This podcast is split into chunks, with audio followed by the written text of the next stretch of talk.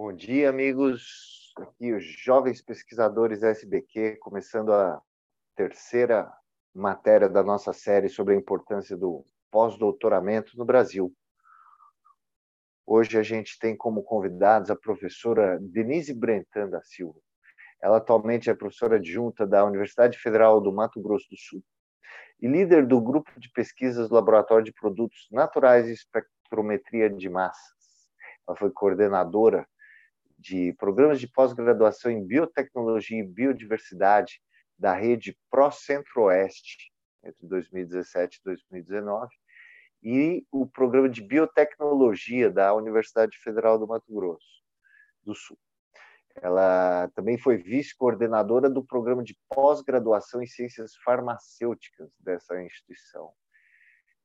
Junto com ela está o, o, o estudante, o pesquisador pós-doutorando Arthur Ladeira Macedo, ele é farmacêutico pela Universidade Federal de Juiz de Fora, onde ele fez o seu mestrado, depois ele fez o doutoramento em Química na Universidade Federal Fluminense, e o pós-doc ele está fazendo agora na Universidade Federal do Mato Grosso do Sul. Ele está na área de Química de Produtos Naturais. E pelos jovens pesquisadores SBQ, hoje está o pesquisador do doutorando Evandro Silva, da Universidade Estadual de Maringá. E faz o seu doutoramento em Química Analítica na área de metabolômica da soja. Bom dia a todos. Professora Denise, muito obrigado por estar aqui conosco.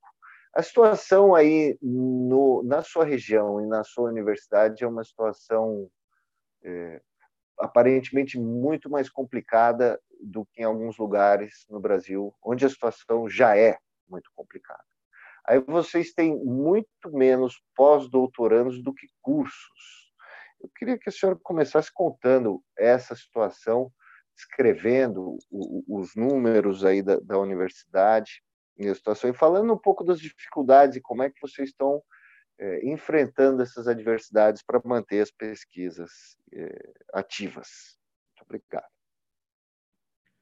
Bom dia a todos os ouvintes. É, bom dia, Mário. Eu gostaria de inicialmente agradecer ao Núcleo de Jovens Pesquisadores da SBQ pelo convite.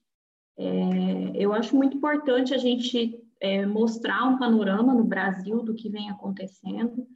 É, e aí eu gostaria de expor é, as nossas dificuldades aqui. Né? É, eu fico no campus da capital, que é o campus de Campo Grande, da Universidade Federal de Mato Grosso do Sul, e hoje, atualmente, nós temos aqui 36 cursos de mestrado, 21 cursos de doutorado, e dentre os nossos estudantes, nós temos estudantes de mestrado 1.239 e estudantes de doutorado 887.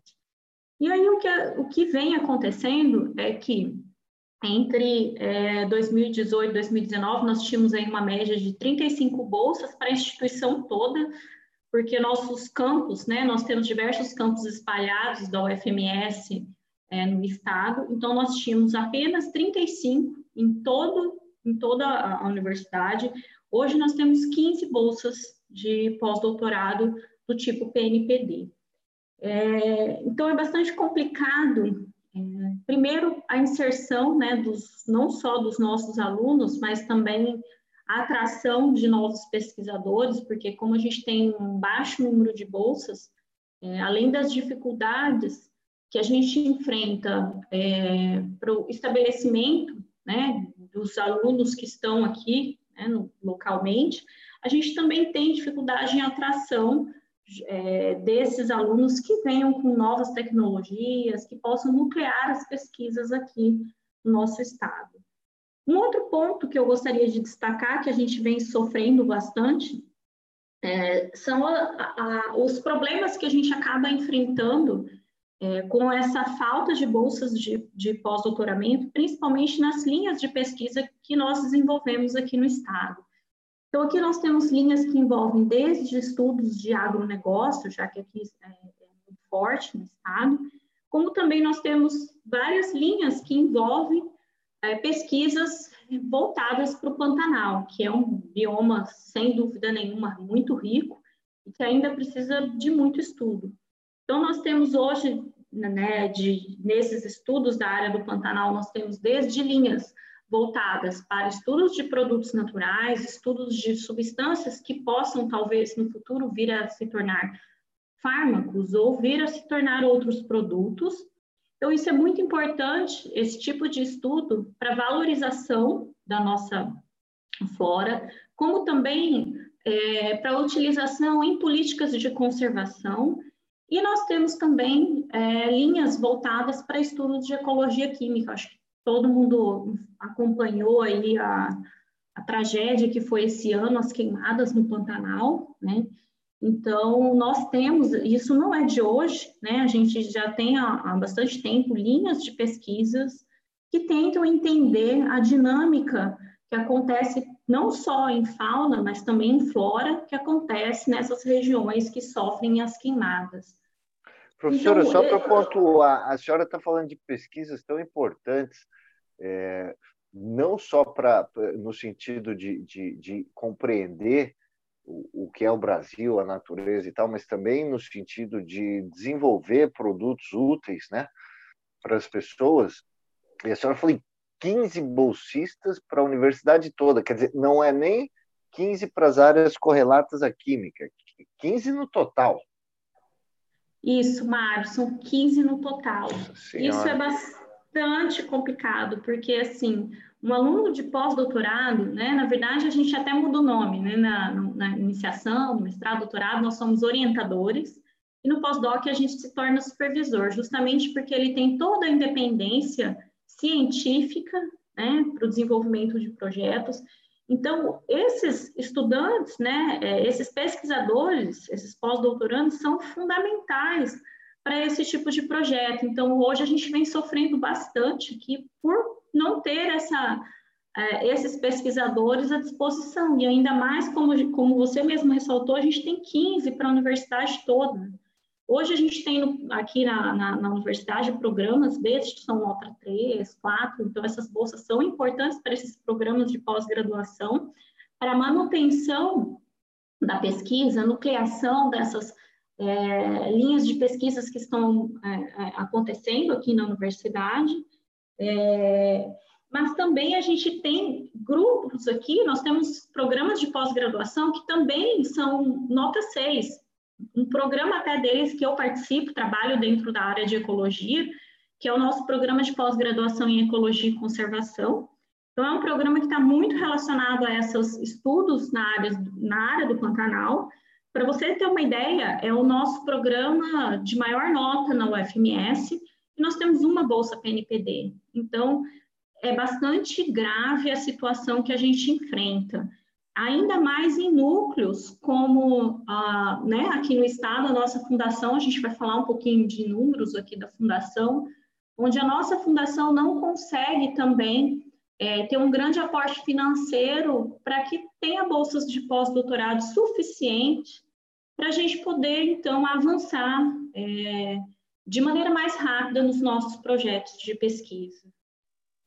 Como é que estão os números da fundação, professora?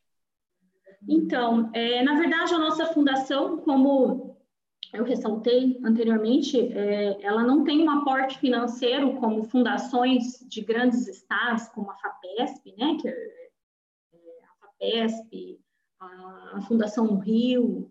É, então, nossa fundação hoje, ela, as bolsas de pós-doutorado eram é, patrocinadas, era via acordo de cooperação com a CAPES, então, nós iniciamos aí esse acordo em 2010, onde nós tínhamos 73 bolsas.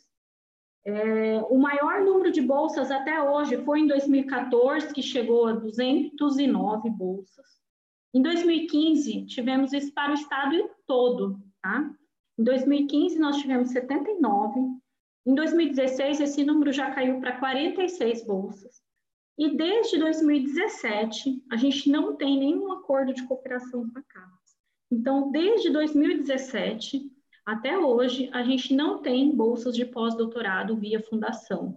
Então, o que vem mantendo a gente são essas bolsas PNPD ou de programas é, específicos, mas aí de concorrência nacional, como o, o, os pós-doc, o pós-doc júnior, né, do, do, do CNPq.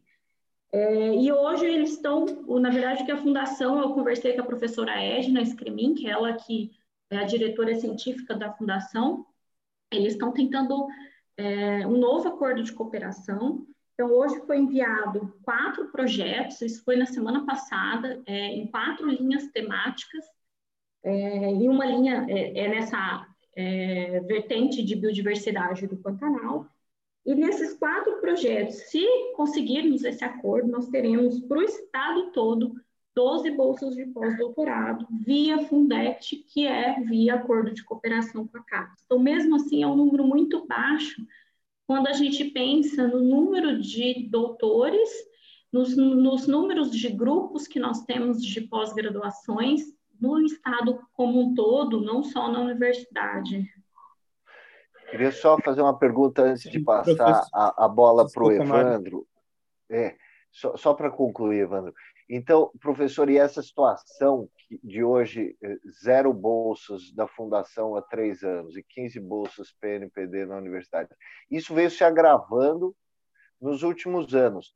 Na prática, que tipo de impacto já é, é, sentido dentro dos grupos de pesquisa e dos laboratórios? E, e, e como é que, e que tipo de soluções vocês têm buscado é, implementar diante da falta de, de, desse recurso humano tão importante que é o, o pós-doutor?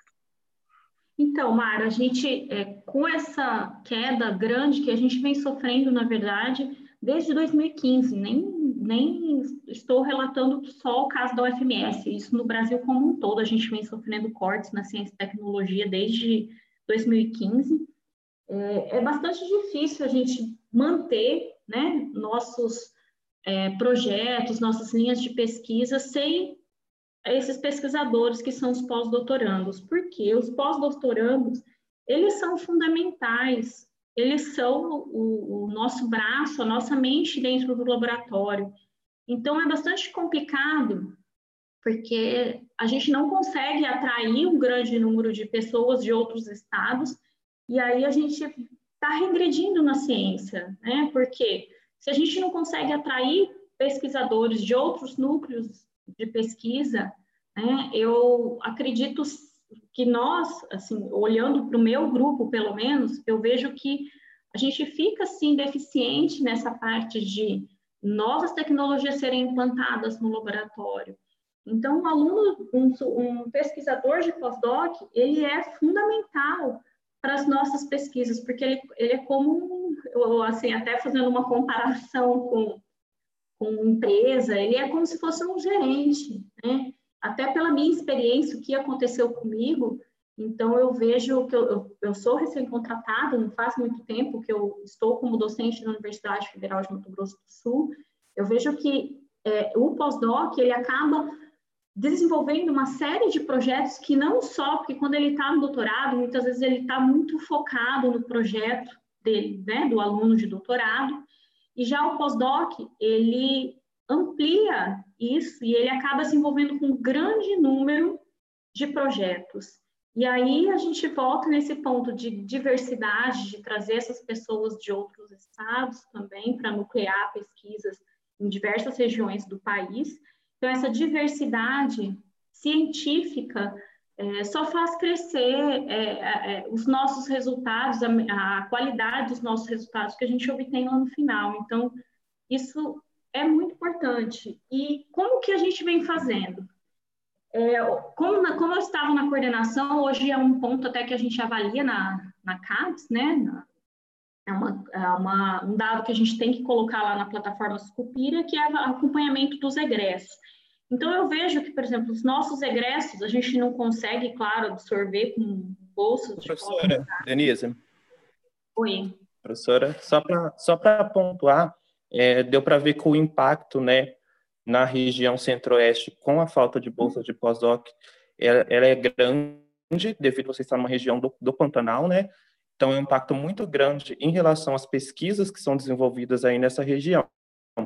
E a professora comentou aí que vocês têm é, 887 estudantes de doutorado atualmente, né, no uhum. programa, uhum. e 15 bolsas só de PNPD. Então, o número de egressos de doutorado é bem maior né, em relação ao número de bolsas disponíveis de pós-doutorado. Como que a professora acha que está acontecendo com esses egressos aí nessa região centro-oeste? Para onde que eles estão indo? Estão sendo absorvidos pelo mercado de trabalho ou não? Então, uma pequena parte ela está é, sendo absorvida, mas assim, uma, o que a gente observa avaliando os nossos egressos é, fuga, né, que a gente já vem falando, acho que teve até alguns podcasts, né, é, que foram gravados por vocês, falando da fuga de cérebros, né, de fuga. Então, a gente tem sim alguns alunos que foram para outros países, é, foram trabalhar em outros países. Nós temos uma, uma parcela muito grande desses alunos que são daqui do estado, que acabaram é, ficando no estado, mas atuando não em, em, pesquisa. Então, a gente tem uma grande parcela de pessoas que estão atuando na, do, na docência, mas em, o ensino médio, por exemplo. É, e também temos desse número, é, é, muito pequeno, infelizmente, o número de pós-docs que nós temos. E hoje a, a, a, gente tem, acho que várias universidades já estão nessa modalidade de ter pós-doutorado sem bolsa, né? É, nossos editais aqui são até fluxo contínuo. E aqui o que acontece é que muitos desses que não conseguem uma bolsa de pós-doutoramento acabam indo trabalhar é, não somente na, no ensino, mas também em, em, laboratórios como de análises clínicas, porque aqui nós temos um programa de ciências farmacêuticas, estou falando pelo programa de ciências farmacêuticas, o que acontece, nós temos muitos farmacêuticos que vão atuar na farmácia, nas drogarias, e acabam fazendo esse pós-doc nessa maneira, nessa modalidade sem bolsa, porém não é a mesma coisa, porque ele não consegue se dedicar integralmente para as pesquisas. Então, é bastante triste que nós estamos perdendo os nossos alunos aqui que formaram, né, é, que fizeram mestrado, doutorado, acabaram é, indo atuar em outras áreas ou foram embora, foram para outros estados, outros países. É, então, é, é bastante grave o que a gente está vivendo aqui hoje no Mato Grosso do Sul e uma realidade também do país como um todo. Sim, sim. É, Arthur, você atualmente está fazendo o seu pós-doutorado, né? Você poderia falar um pouquinho da sua trajetória até o seu pós-doutorado? Oi, é, bom dia. Primeiro, é, agora que eu estou falando, né? Então, agradecer o convite de vocês. É, eu acho muito importante esse tipo de divulgação que, que a gente está, que vocês estão proporcionando, né? É, falando um pouquinho da minha trajetória, eu me formei é, na Universidade Federal de Juiz de Fora em farmácia e desde de, o início da, da graduação eu já sabia que eu queria seguir a área acadêmica. Então eu saí da, da, da graduação e já emendei logo no mestrado na, na mesma universidade. Tinha o curso lá de, de mestrado em ciências farmacêuticas, é, tinha um ano só, era um curso bem recente. E aí eu consegui passar com, com bolsa lá e, e fiz o, o mestrado. Quando eu estava para acabar o mestrado, aí eu comecei a olhar as possibilidades que eu tinha de doutorado, né? E uma possibilidade que surgiu muito forte, que era a área que eu sempre gostei mais, que era a parte de, de química de produtos naturais, é, foi a Universidade Federal Fluminense.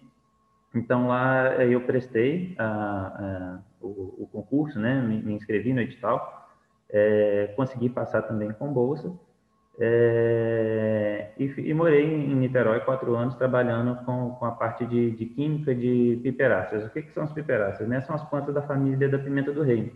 São plantas muito estudadas, assim, é, e o Brasil tem uma diversidade muito grande dessa, dessas espécies.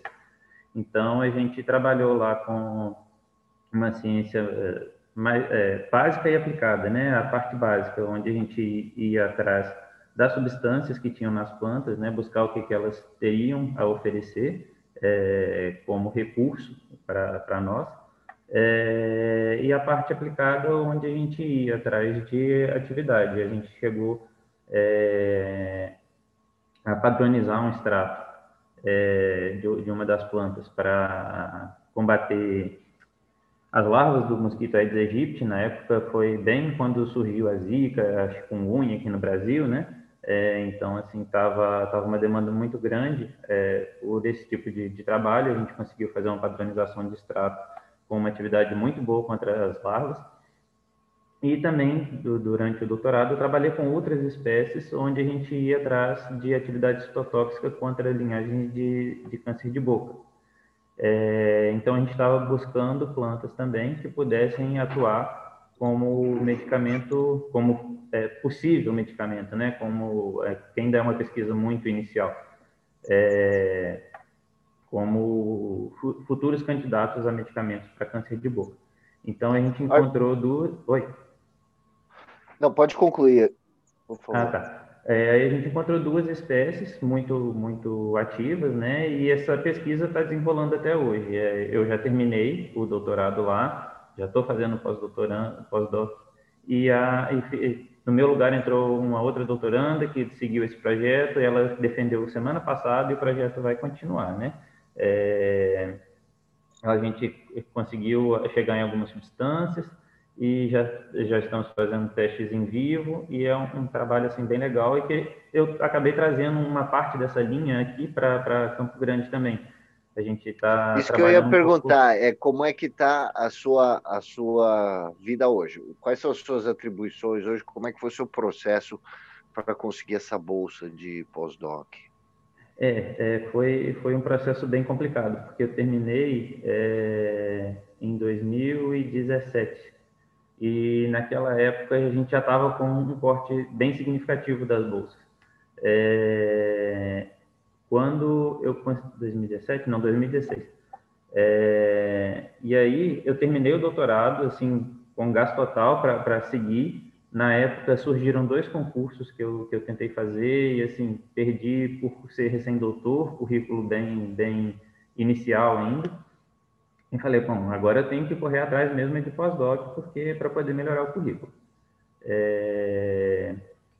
Aí tentei é, bolsa Fapesp, tentei PDJ e sempre assim recebendo, ah, o projeto está muito bom, seu currículo é legal, mas a gente tem pouca bolsa, então a gente tem que priorizar quem tem um currículo melhor.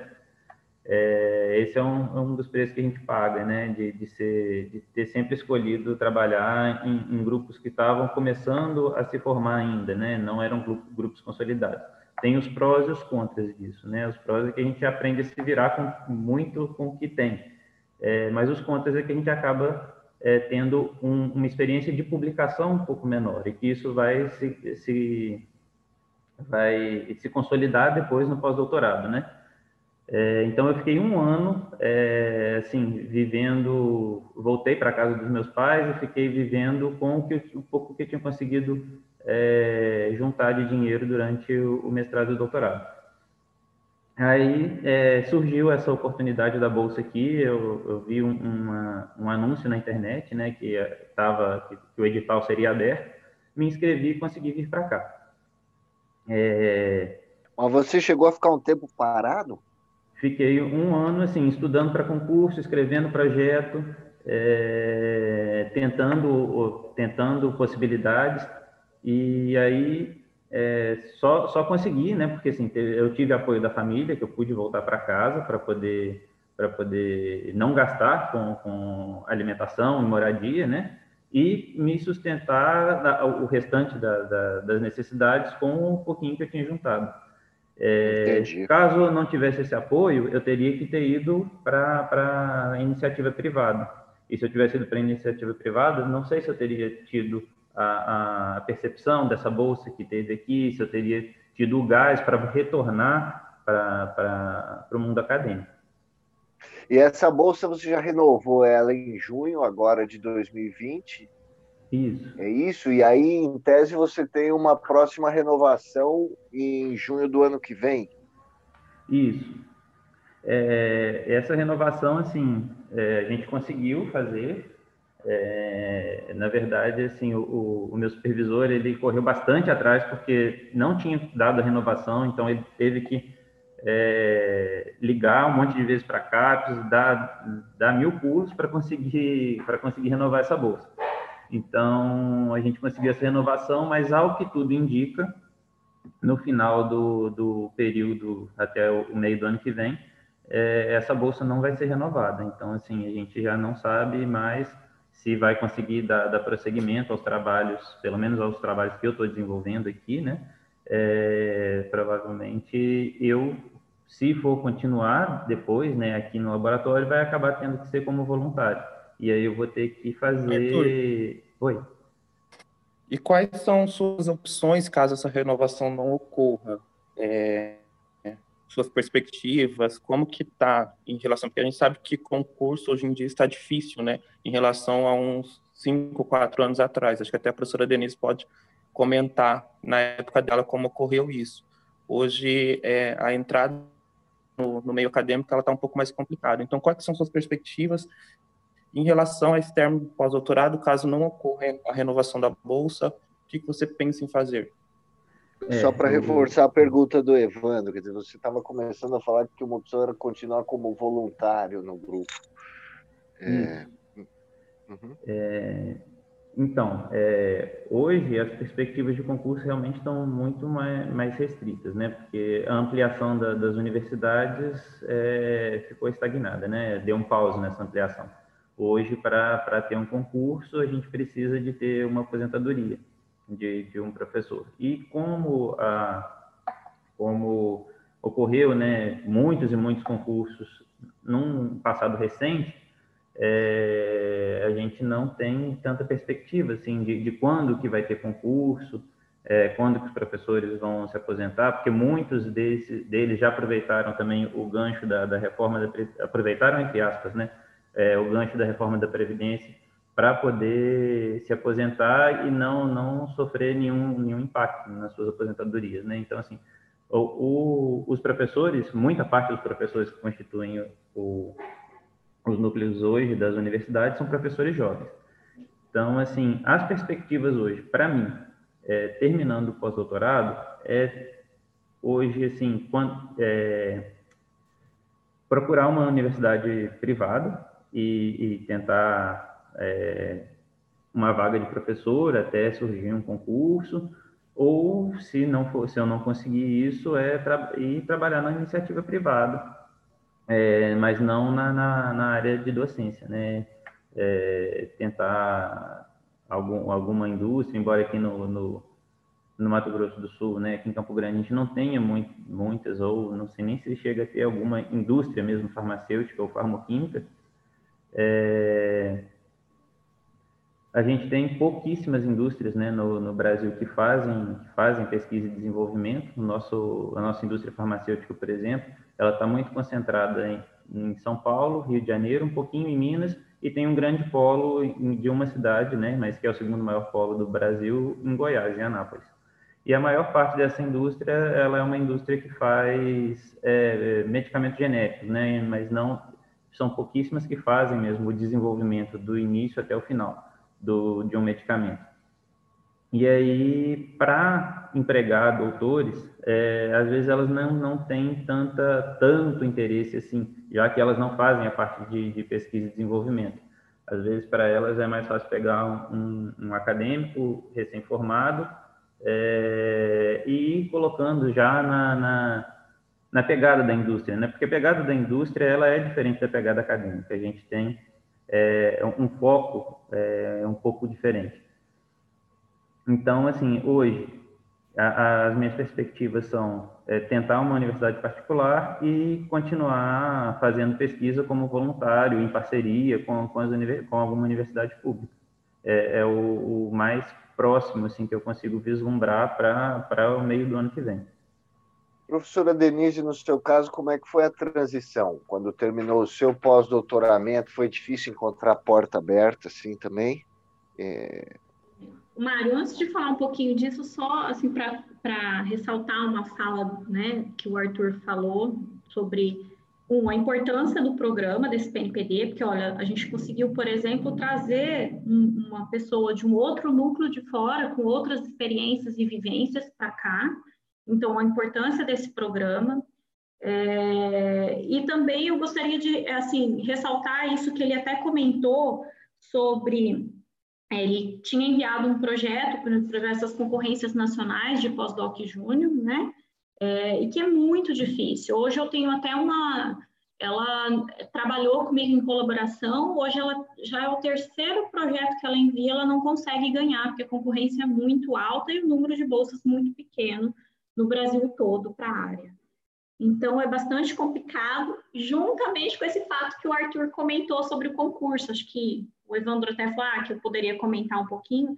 No passado, a gente tinha é, vagas automáticas com aposentadoria, hoje não é mais assim. Então, na verdade, o que acontece, eu vejo aqui no meu departamento, é, antes, uma aposentadoria, a gente já sabia que essa vaga vinha para gente. Hoje não é assim. Então, é bastante complicado. Hoje a gente fica muito preocupado quando um professor aposenta.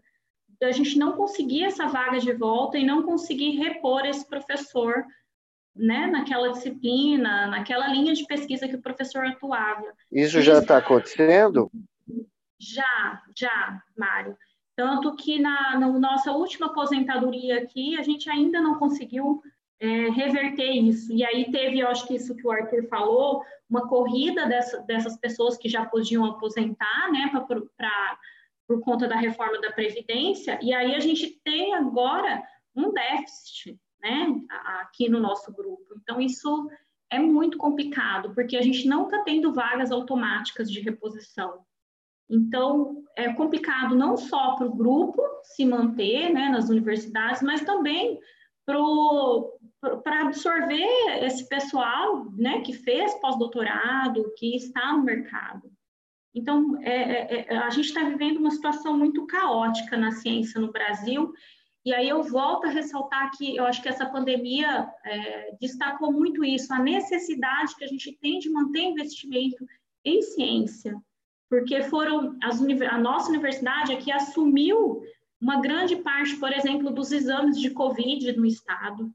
É, e quem tocou isso? Foram os professores que trabalhavam com essas técnicas, alunos de doutorado e alunos de pós-doutorado. Então, é, investimento em ciência é o único caminho para desenvolver um país. Tá? Bom, agora eu vou voltar para falar né, que o Mário tinha perguntado. Certeza, professora, isso é muito minha, importante. É, como que foi a minha, é, a minha trajetória, né? Então, eu, eu fiz meu mestrado, fiz minha graduação e mestrado aqui na Universidade Federal do Mato Grosso do Sul, e aí eu já nessa ânsia queria aprender algumas coisas novas, fui para um grupo né, da USP lá de Ribeirão Preto. E, e aí eu sempre trabalhei com produtos naturais e depois acabei fazendo pós-doutorado junto com o professor Norberto, né? Nosso querido Norberto, conhecido aí bastante. E eu fiquei bastante tempo no grupo do professor Norberto.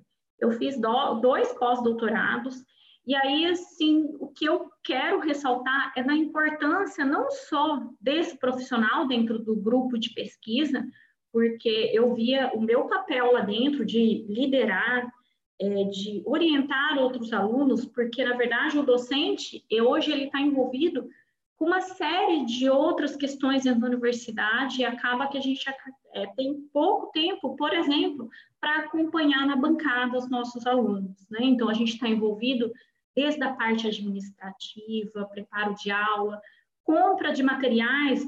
Eu sei que em alguns lugares né, existem pessoas responsáveis por isso, mas aqui a gente não tem. Então, a gente acaba tendo que escrever projeto, a gente tem que fazer todo o acompanhamento financeiro, a gente tem que fazer compra, é, prestação de conta, e isso demanda muito tempo. Então, nessa época, eu já. O, o que, que eu ganhei de experiência em pós-doc? Então, aprendi a liderar, né? E isso é muito importante, porque um aluno de doutorado, ele ainda não está com essa bagagem, né? é, de acompanhar os alunos, de liderar, de atuar em diversos projetos de pesquisa, porque eu sempre ressalto isso, que esse tempo é, que eu fui supervisionada pelo professor Norberto foi um divisor de águas na minha carreira, porque eu aprendi muito por atuar em diversos projetos de pesquisa, aprendi a orientar, escrever projetos, porque a gente atua muito diretamente com o, o professor né, responsável pelo laboratório. E aí, o que, que a gente ganha nisso? A gente ganha um aperfeiçoamento do nosso currículo e das nossas capacidades de liderança científica. E aí, para mim, foi é, fundamental quando eu teve o concurso, né? Eu, eu vim para cá, é, prestei, passei no concurso, e aí hoje, falando como agora do outro lado, que eu fui a coordenadora, né? O que, que acontece hoje com um jovem docente que vem, né, é, para consegue entrar numa universidade que não tem, em que ele não tem muita maturidade científica, como é o caso de alunos recém é, terminaram o doutorado, que o Arthur até comentou isso. Então, a gente não tem bagagem, maturidade para enfrentar muitos percalços que a gente tem sobre é, liderança do grupo de, de pesquisa, compra, como é que funciona, porque tudo isso no pós-doc a gente acaba fazendo. É, então, você tem essa bagagem, o que torna muito mais fácil o seu estabelecimento dentro de uma universidade. E o segundo ponto, como coordenador, que eu fui coordenadora, é a absorção desses profissionais pelo programa de pós-graduação. Então, talvez é, é, a gente, eu nunca tinha parado para pensar quando eu estava no pós-doc sobre como que eu poderia entrar, porque eu só pensava assim, eu tenho que entrar na universidade, mas eu não pensava como que seria lá depois, né? É, então, quando você entra numa universidade, você é atribuído carga horária, é, você acaba indo para um laboratório de pesquisa. Então, atuar na pós-graduação é também muito importante. Primeiro, porque quem mantém as suas pesquisas são os seus alunos de pós, tá?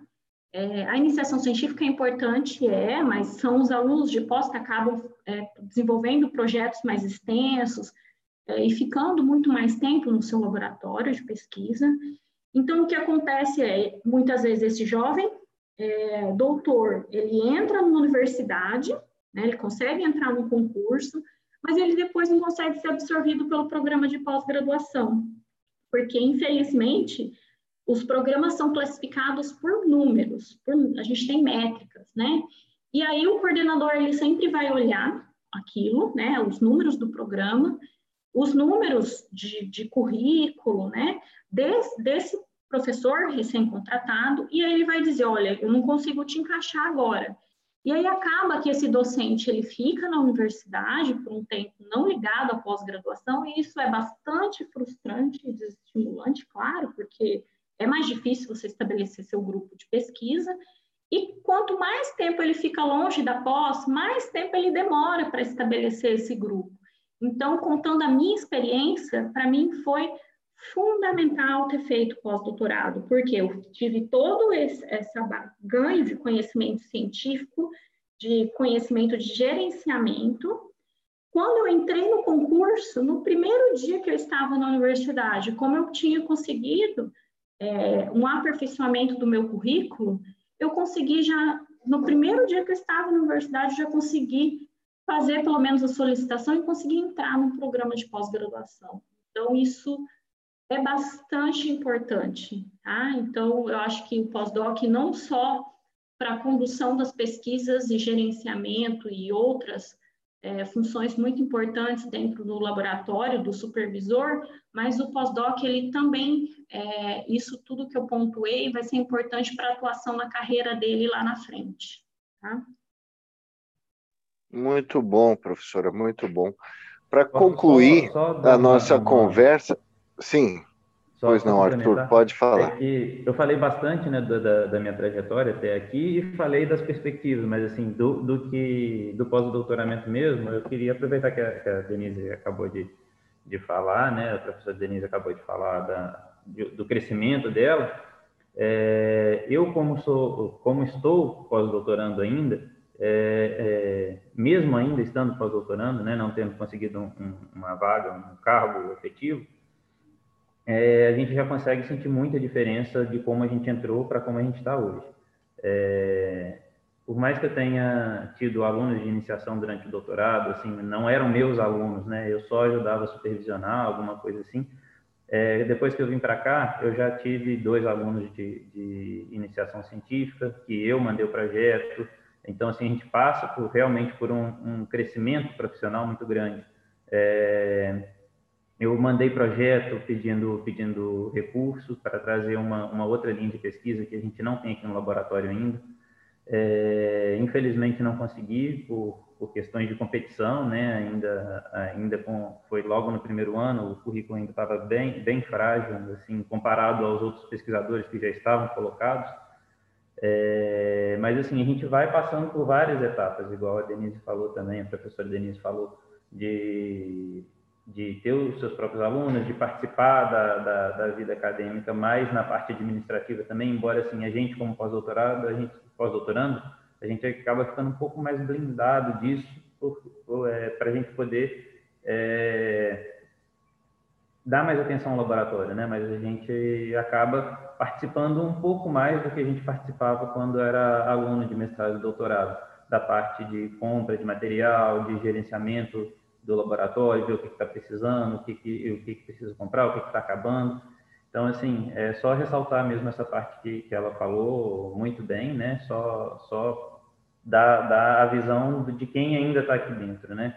A gente sente muita diferença, o pós-doutorado, assim, é muito importante, traz uma bagagem profissional muito grande para quando é, surgir uma oportunidade na, numa universidade, a gente poder assumir um, um cargo de professor é, e já, já ser absorvido pelo programa de pós-graduação e, e, conseguir estabelecer um grupo de pesquisa.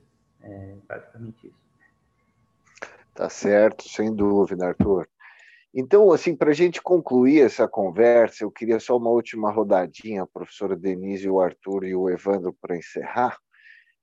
Seguinte reflexão: a gente tem um problema grave, um problema muito sério, e aparentemente a resolução desse problema não depende somente das forças que estão dentro da universidade. É preciso sensibilizar as pessoas e, e é preciso sensibilizar os formuladores de políticas públicas de ciência né, para ciência e educação no Brasil. Então, qual é o caminho, eu pergunto para cada um de vocês, e já para a gente encerrar esse bate-papo? Professor Denise, pode começar, por. Uma pergunta difícil, né, Mário? Qual o caminho? Mas vamos lá. É, eu acho que talvez com essa pandemia, acho que, como eu tinha ressaltado anteriormente, mostrou a importância da universidade pública, a importância em investimento em ciência, em tecnologia. É, então, realmente, o que a gente tem que ter hoje é uma mudança de política pública com relação a isso. E como mudar, né? Eu acredito bastante que o primeiro né, a primeira tomada de decisão que a gente tem que ter, nós, como cientistas, é abrir isso para a comunidade, porque a comunidade precisa entender o que a gente faz na ciência e o nosso papel e importância, né?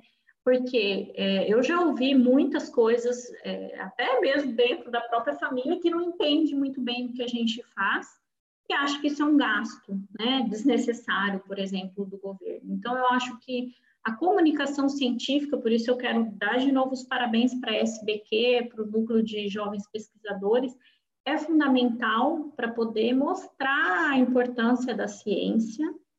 Então, o que a gente tem que ter é essa sensibilização por parte da comunidade não acadêmica, e que a gente possa, com isso, pressionar cada vez mais o poder público, porque a gente precisa de investimento.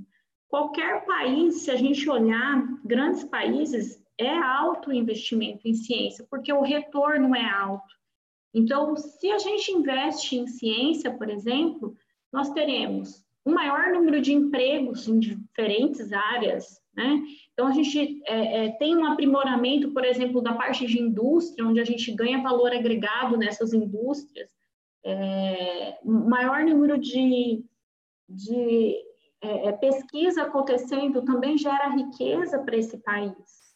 Então, é muito importante a gente sensibilizar isso para que a gente tenha uma mudança é, no poder público sobre os investimentos na ciência. A ciência não pode ser vista como um gasto né? A ciência é um investimento.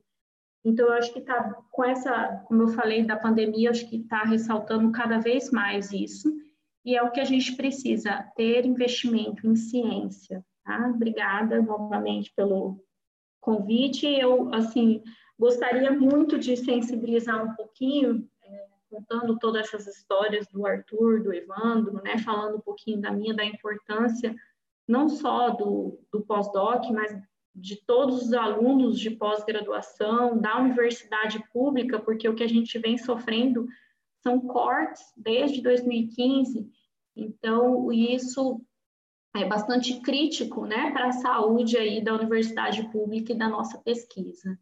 Então, peço uma reflexão aí a todos os ouvintes, que a gente possa cada vez mais nos comunicar, nós cientistas, né, para que a comunidade possa enxergar a importância da ciência, que só com ciência, é, ensino e pesquisa a gente vai transformar o país em uma grande nação. Então, acho que é esse o ponto que eu gostaria de ressaltar.